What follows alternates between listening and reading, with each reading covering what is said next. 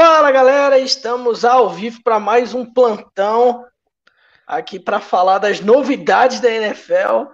E a gente estava conversando, né, Lucas, ao longo do dia de fazer um plantão para falar do Ken Newton. E aí agora veio essa bomba aí que é a bomba. O, o Los Angeles Rams que simplesmente não tem conhecimento de draft e nem tem conhecimento de salary cap, não quer saber que se dane e vamos pegar todo mundo. E agora pegaram o Odell Beckham Jr., o veterano wide receiver aí, é, no, é um novo jogador da equipe do Los Angeles Rams. E a gente vai falar sobre isso. Vamos dar uma passada no Cam depois também, né, Lucas? Falar um pouco sobre vamos. a ida do Cam, mas primeiro vamos falar do Odell e, e, o impacto que vai ser essa chegada do Odell aí para a equipe do Rams. Mas antes, convidar aí, primeiro mandar um abraço a todo mundo que já está aqui na live, né, e que já está consagrando a gente aí. Mande suas perguntas, vamos resenhar sobre futebol americano. E se você ainda não é inscrito, ainda não é inscrita no nosso canal, aproveita para se inscrever aí, ativa o sininho também, que o YouTube vai te avisar quando tiver vídeo novo aqui no canal no Huddle, beleza? Então, Boa. Vamos nessa, Lucas. Vamos começar aqui falando o primeiro ponto da pauta da gente aqui, né? A pauta feita, inclusive, pelo senhor, né? O que, Sim, que muda? O que, que muda no ataque do Los Angeles Rams com a chegada do Odell Beckham Jr.? É isso aí. É, antes de mais nada aqui, vamos mandar um abraço para a galera que já está aí no chat, movimentando o dia. Everton Vasconcelos, boa noite pessoal. Esse all-in não vai dar em nada. E Ricardo Teixeira invocando uma carta aí de um jogo desconhecido, que eu não sei exatamente qual é. Né? É, Everton, vamos ver né, se esse all-in não vai dar em nada. O time já era muito bem estruturado antes. Eu já vou puxar para a pergunta aqui de Luiz Fernando: o que é que muda nesse ataque? Bom, o ataque tinha peças interessantes já na posição de receiver. Já tinha Robert Woods, já tinha Cooper Cup, já tinha Van Jefferson que cumpria um papel complementar. Mas depende de qual Odell vai aparecer aí. Se for o Odell dos últimos dois anos, não vai mudar nada. Se aparecer aquele Odell lá. É, eu acho que o último ano aqui, ó, Cade Odell foi 2019, ainda teve mil jardas. Se aparece esse Odell, aí é um problema. Porque é muita gente para as defesas adversárias prestarem atenção. É, a gente tem na posição de Tyrande, inclusive, Jared Cook e Tyler Higby. Acredito que é Tyler Higby ou Pelham. É, então, é, é muita gente para o ataque prestar atenção com certeza McVeigh é um cara que vai conseguir se aproveitar disso, mas depende realmente de qual Odell vai aparecer agora lá.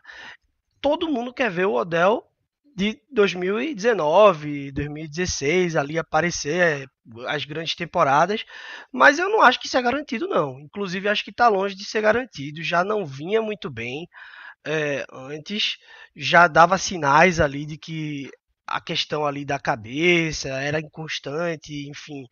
É, vai ser interessante ver, mas sinceramente eu acho que está longe de estar tá garantido que o Odell 2019 volta aí. Luiz, você está no mudo. Você é. É, é tô no mudo, querido. É, mas aí, tô de volta. Então vamos Ótimo. ver que Odell, como você falou, qual Odell que vai estar tá aí na equipe do Rams, só passando um pouco. A gente falou, né, Lucas, inclusive no nosso vídeo dessa semana sobre o Odell, então é um assunto que ainda está é, em pauta aqui para a gente, mas o Odell, por exemplo, em 2014, ele liderou a liga, no primeiro ano dele na NFL, ele liderou a liga em jardas por partida, foram 108, quase 109 jardas por partida, o cara teve cinco temporadas aí na sua carreira com mais de mil jardas recebidas, destacar esses três primeiros anos dele em Nova York, onde ele teve mais de 1.300 jardas nos três anos, né? inclusive com 2015 ele tendo 1.450 jardas, recebidas, sólidos números, né? Principalmente esses três primeiros anos do Odell, é, como a gente falou no programa lá, né? No, no programa da semana. Todo mundo abriu o olho e falou: caramba, esse cara aí vai ser gigante, hein? Porque, pô, três temporadas nesse nível, mais de 10 TDs nas três temporadas. E aí a gente foi vendo o Odell sofrendo com algumas questões, não conseguindo se manter em campo por muito tempo, ainda tendo alguns flashes ali. Ele que é um cara que constantemente é muito alvo, né? O cara é mais de 120 vezes alvo aí é, de passes nas suas temporadas, nas cinco principais temporadas que ele teve, né? Então é um baita talento, é um jogador muito muito interessante, mas que não vem tendo, e a, e a, a era dele em Cleveland não, não foi uma era boa, né? No final das contas, foi uma temporada aí onde ele realmente teve uma temporada inteira na equipe de Cleveland e, e não conseguiu ser nem perto do que ele era lá em Nova York. E o que, que implica essa, essa chegada de Odell é, na corrida da divisão que, é, assim, o Rams está dando, como o nosso amigo Everton falou aí, é um all-in, né, novamente, porque ano passado, temporada passada, já se falava desse all-in do Rams, e aí esse ano é mais um all-in do Rams. É, o que, que isso implica aí, não só na divisão, mas realmente para a pressão do Rams de conseguir vencer um título aí nessa temporada? É, o Rams não está só adicionando Odell essa semana, é, nesses últimos dias, né? Adicionou também Von Miller. Então, eu acho que o que muda aí realmente é o Rams se colocando agora é, nesse all-in não só ó, não só de ação, mas declarado mesmo, inclusive culturalmente falando. Então muda o clima no vestiário, muda o clima de, de pressão e de o que se espera de resultado dentro de cada jogo. Então, o que eu espero ver a partir aí das próximas semanas é um Rams muito mais agressivo, com muito mais senso de urgência, inclusive já nessa batalha divisional da segunda-feira que vem, mesmo que o Odell não jogue ainda, contra o 49ers. Agora vem logo depois um jogo interessantíssimo que é Rams e Packers é, na sequência que era aí o outro time que o Odell ia escolher. Na divisão, eu acho que o conjunto desses, dessas movimentações, Von Miller e Odell Beckham Jr., significam para mim um time mais redondo, que eu vejo como um time mais maduro, mais, é, digamos assim, um time mais, mais estruturadinho mesmo e pronto para sucesso longo, com menos variação de entrega de performance do que o próprio Cardinals. Então, eu acho que essas duas trocas colocam o Rams sim numa posição de trocar ali o primeiro com o segundo lugar. Nesse momento, eles estão a uma vitória só do Cardinals para liderar a divisão. E eu acho sim bastante possível que o Rams termine a temporada agora como líder de divisão na NFC Sul. No, novamente mudo aqui, mas tem um ponto importante, né, Lucas? Que é, em termos de head coach, por mais que o Cliff Kingsbury esteja tendo um, um sólido ano, o Sean McVay é um cara muito mais é, pronto ali né, na NFL como head coach, cara com trabalhos é, sólidos aí ao longo dos anos, uma ida ao Super Bowl já. Então, na, na, na divisão aí, né, no embate, em termos de comissão técnica, o, o, o Rams tem uma vantagem clara aí, na minha opinião contra a equipe do Arizona Cardinals. Eu acho que no fringir dos ovos, em termos de time também, eu acho que na reta final, é, na hora do vamos ver, talvez esse time do Rams é, consiga nos playoffs é, ter, um, ter um desempenho melhor aí do que o Arizona. Não sei, Kyler Murray tá jogando em nível MVP, tem esse detalhe também, mas é, como você falou, eu vejo um time mais pronto, eu diria, do Rams aí, agora, especialmente ainda com essas peças é, para conseguir ir, é, ir adiante, né? E assim, muitas estrelas, um time com muito talento, com muito jogador. Tem o Cooper Cup que está tendo a temporada da vida dele aí, né? E aí vem absurdo o Odell. que ele tá jogando, absurdo.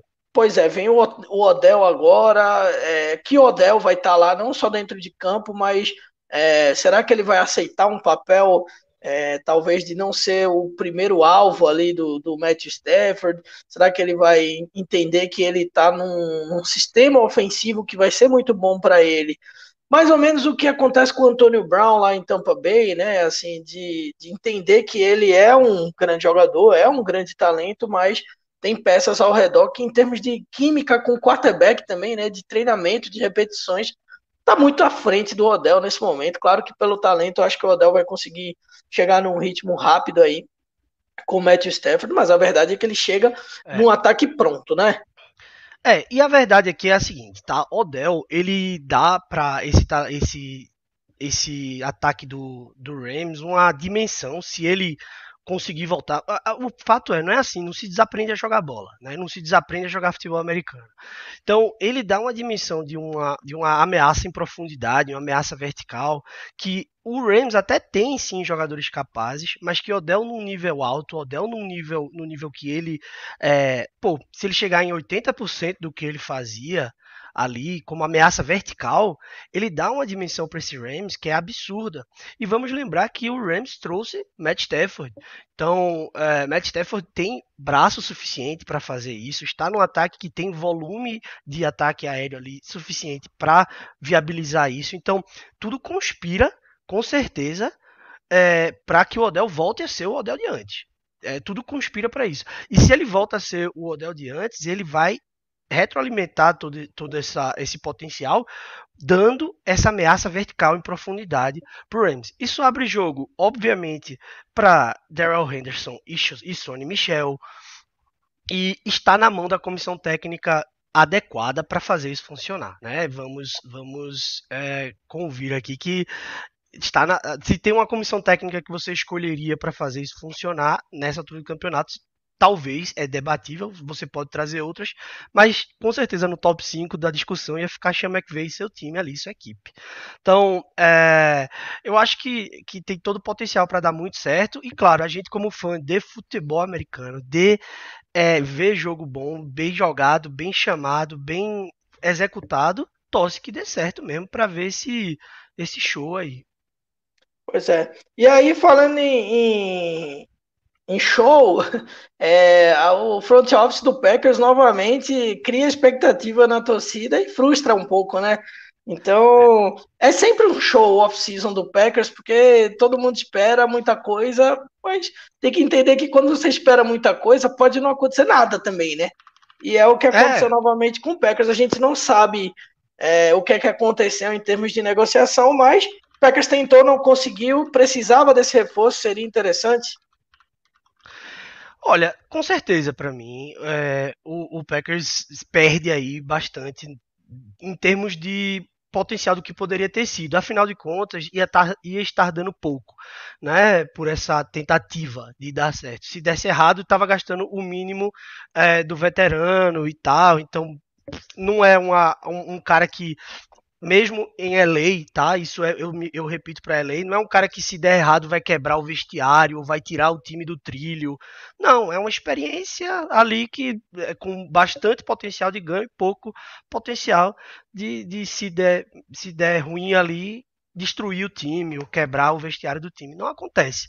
Então, é, eu acho que, que era legal para o Packers, até muito mais pela cultura, até muito mais pelo senso de urgência, até muito mais pelo, pelo senso de all-in, do que até pelo próprio Odell. Tá? É, o Packers precisa desse tipo de sentimento no momento, precisa desse tipo de, precisava desse tipo de, de é, é empolgação no momento. Eu entendo, tá?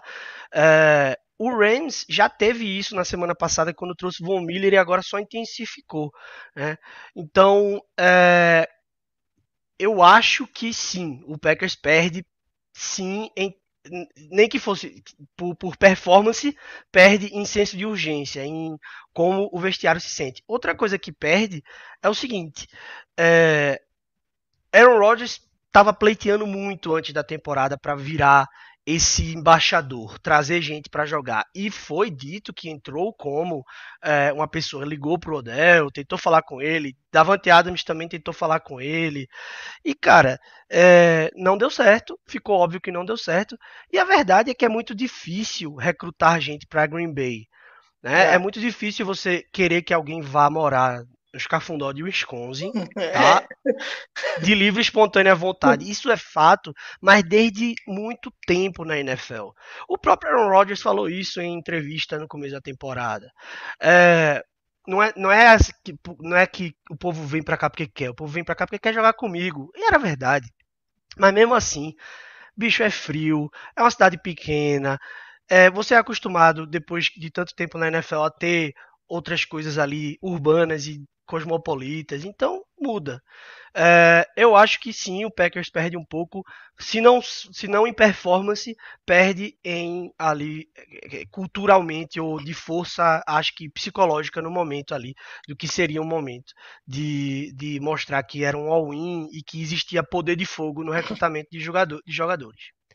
Pois Deixa é. eu mandar um abraço aqui, Luiz, para a galera que está aqui movimentando o chat. Geraldo Cisneiros virou apelação Rams. Rapaz, se der certo e tem potencial para dar, virou mesmo. Boa noite, meus consagrados. Boa noite, Felipe Barbosa.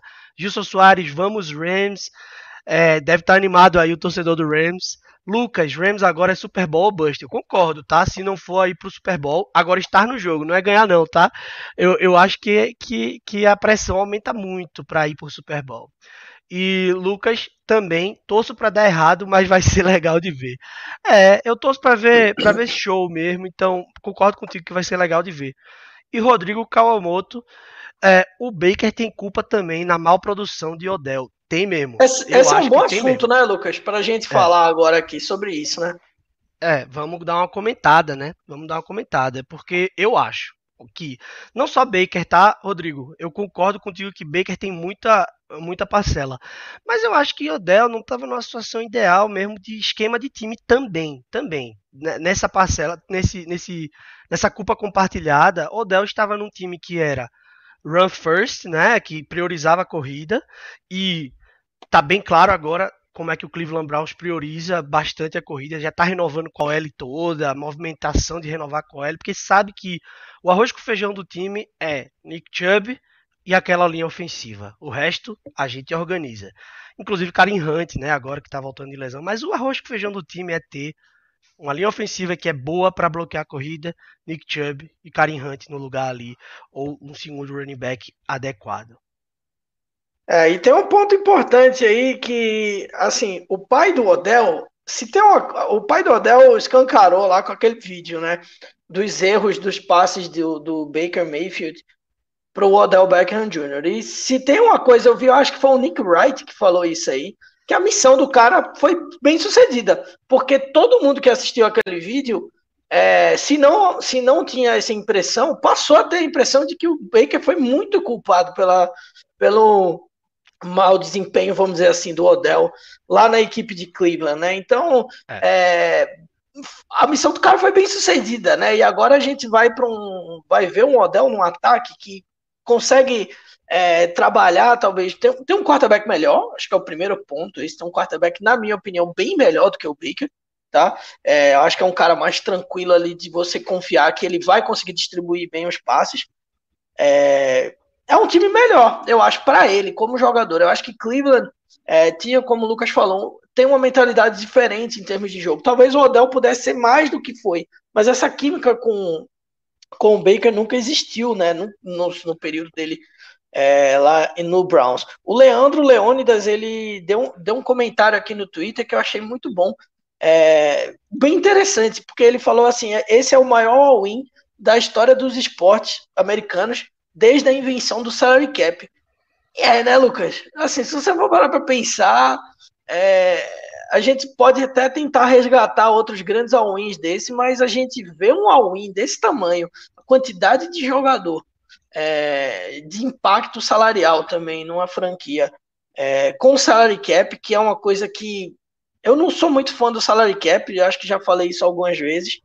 É, por exemplo, o, o beisebol não tem e não necessariamente os times que têm maiores investimentos são os campeões todo ano, né? Então é mais, mais uma Sim. questão de melhor trabalho. Agora, é, imagina um time como Green Bay aí sem salary cap, se já é difícil trazer jogador para Green Bay sem, sem salary cap é que não ia conseguir trazer mesmo, né, Lucas? Ia ser, é. ia ser bem complicado.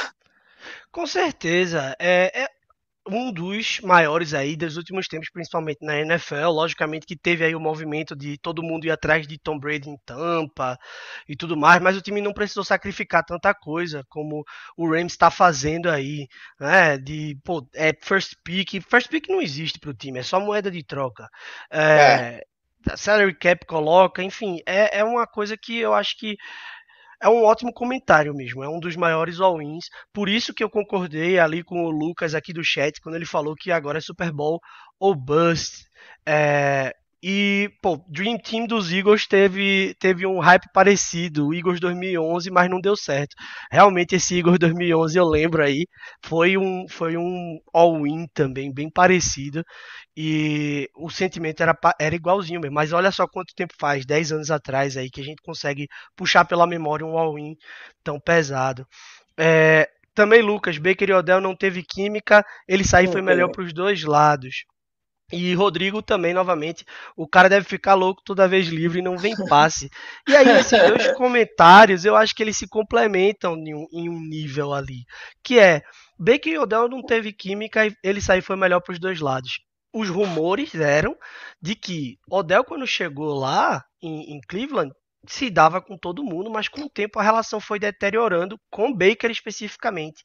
Né? Baker me parece ser um cara que aceita o papel dele ali naquele e as limitações dele ali naquele ataque. Ele tá com Stefanski, uh, ele sabe que ele é um cara que para ele é melhor viver na bolha ali de ser é, de ser é, amparado por um ataque é. corrido, né, coadjuvante naquele ataque.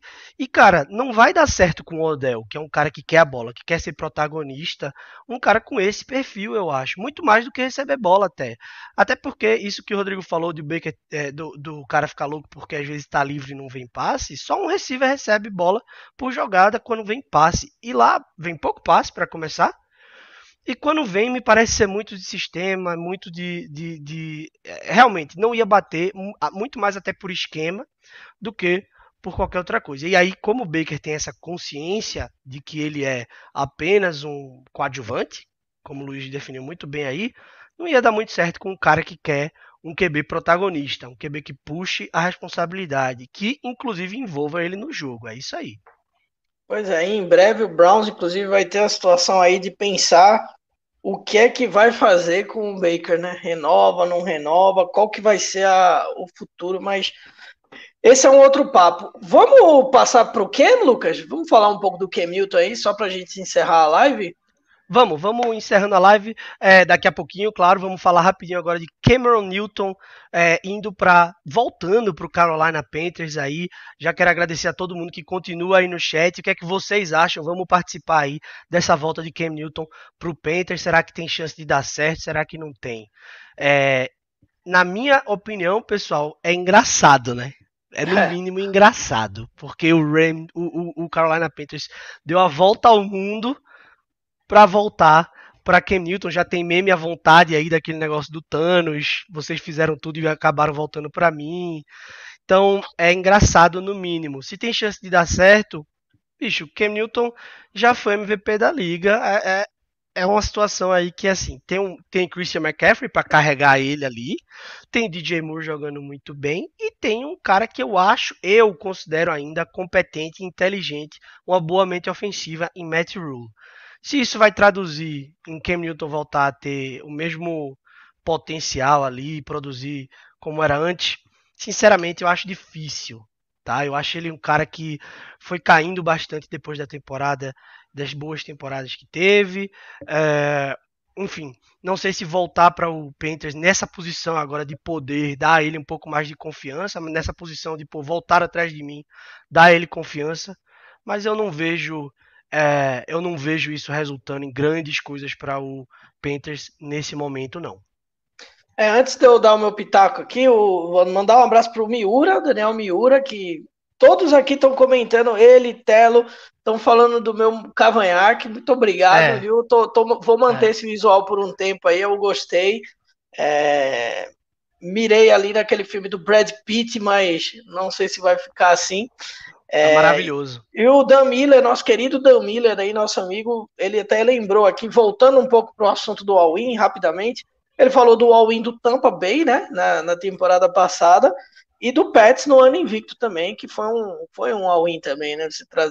enfim, você tem o Randy Moss é. ali, o Brady, um timaço, é, aí foi 2007, né? Foi 2007, eu acho, isso aí 2007. Já, já é bem antes. Já é bem é. antes. Tem tampa, né? E esse, mas... e esse, do Bucks do ano passado, Dan, assim, eu tô sendo justo com relação ao que é que quer dizer all-in, né? Porque eu não acho que o Bucks precisou sacrificar muita coisa ali de salary cap, pick, como o LA tá sacrificando agora. First pick, mandando embora. Então eu acho que é um pouco de. É um pouco de. Não é tão all-in pra mim, mas claro, é, é, lógico que um comprometimento grande com a vitória, um sacrifício grande. Tanto é que eles conseguiram manter todo mundo para esse ano, né? Os titulares. Pois é. E falar sobre o Cam, eu fiz até um vídeo no meu canal sobre o Cam Newton, tá? É, eu acho que dá para dividir essa situação do Cam em dois pontos. Primeiro que eu vi muito nas redes sociais é, a torcida, né, torcedores, mandar um abraço pro Felipe Vieira do On The Clock, que é torcedor aí do Carolina Panthers, muito feliz, e outros torcedores e torcedoras felizes com o retorno do, do Cam Newton. Vi até comentários de reparação histórica aí com um, um, reparação de uma injustiça que aconteceu de uma saída do Cam. É, a torcida está feliz com esse retorno, eu acho que isso é um ponto importante aí. Ele está voltando para casa, num time onde ele foi MVP, um time onde ele foi para o Super Bowl, é, um time onde ele teve bons desempenhos e o Cam a gente sabe que tem do, duas carreiras, né? Até 2015 e 2016 adiante, né? Eu, quando o Cam entrou no, no Patriots, eu fui uma das pessoas que achou que foi uma movimentação de aposta do Bill Belichick, não era uma certeza assim. Muita gente entrou numa hype grande de que ia ser a melhor coisa do mundo ali, aquela é, aquela movimentação. E o, e o Cam não era mais aquele Cam que a gente tinha visto é, há alguns anos atrás, né? E não mudou muito, né? Não mudou muito e na verdade a gente viu ele no Patriots e viu que é, é, é aquilo que o Cam tem. Meu coração queria que o Cam voltasse a ser o cara que foi MVP da liga naqueles anos anteriores, porque eu acho que seria um desfecho muito legal para uma história muito bonita no Panthers, né? O cara é um dos Sim. maiores jogadores da história da franquia, é o líder Sim. em jardas, é o líder em TDs, é o líder em tudo. É o maior quarterback da história da franquia, com uma certa folga, né?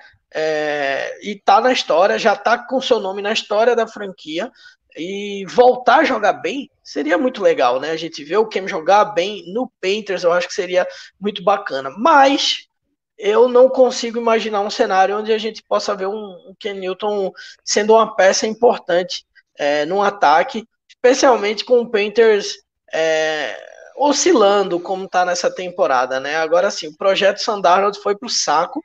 É, Agora acabou o, de vez, é. é o, o Panthers é, fez movimentações aí que, assim, deixou passar o Justin Fields no, no, no draft. Até se falou, se fala hoje também do Mac Jones, mas na época se falou muito de deixar o Justin Fields passar.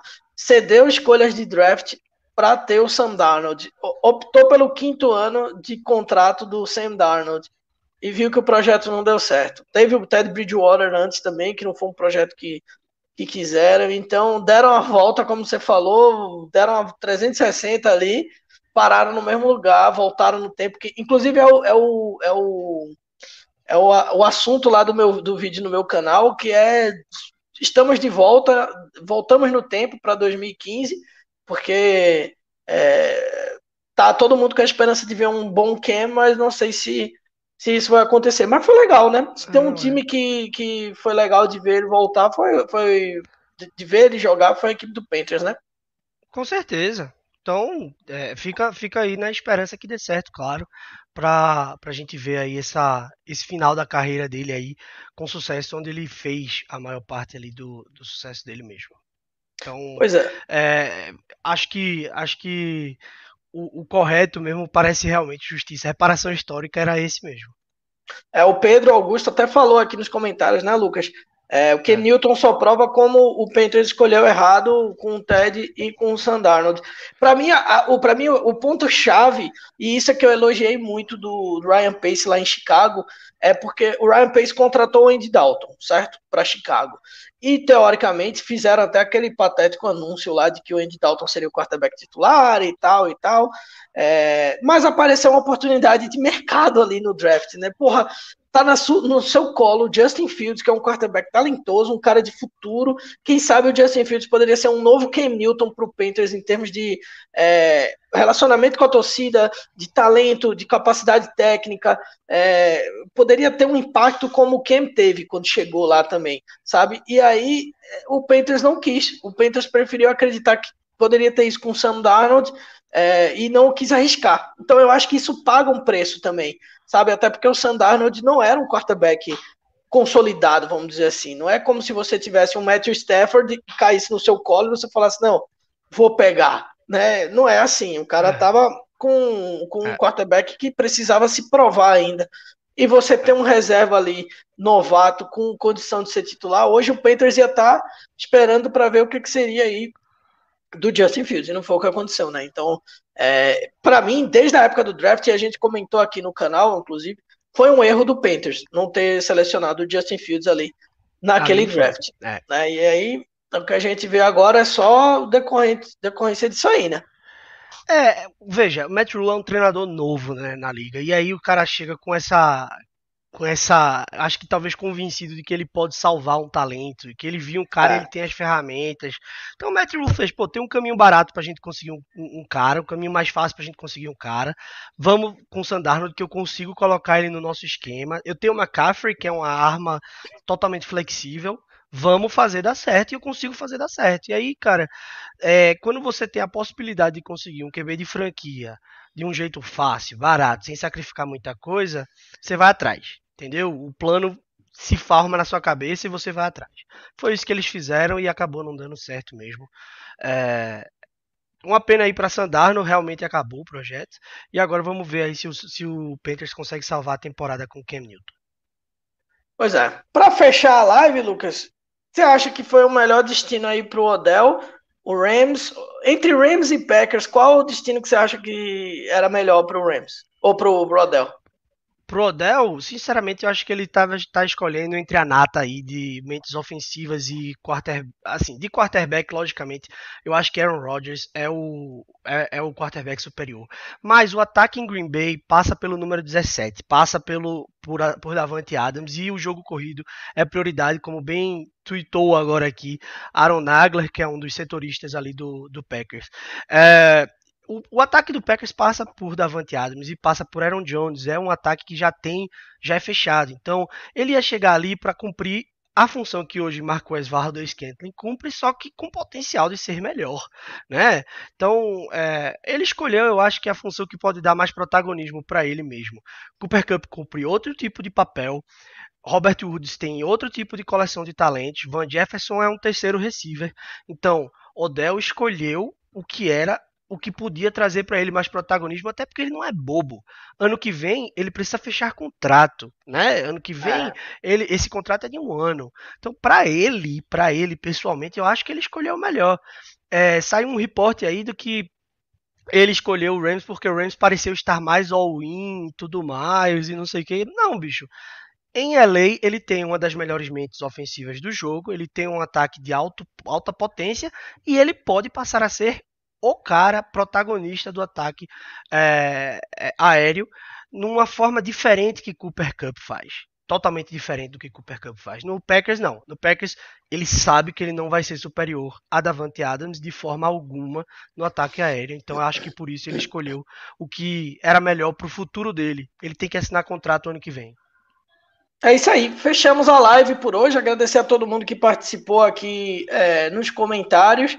É, muitas novidades aí no canal no Huddle a partir de amanhã. Fiquem de olho aí no Twitter, no arroba canal no Huddle. É, e é isso. Obrigado a todo mundo. Valeu, Lucas. Até a próxima.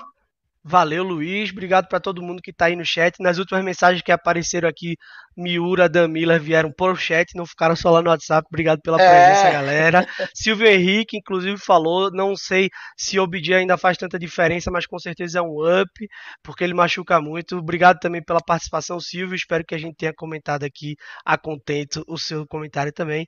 E até a próxima, pessoal. Fiquem ligados aí para mais plantão. E a gente está aqui sempre, toda semana, tanto no vídeo como em formato de podcast. Abração.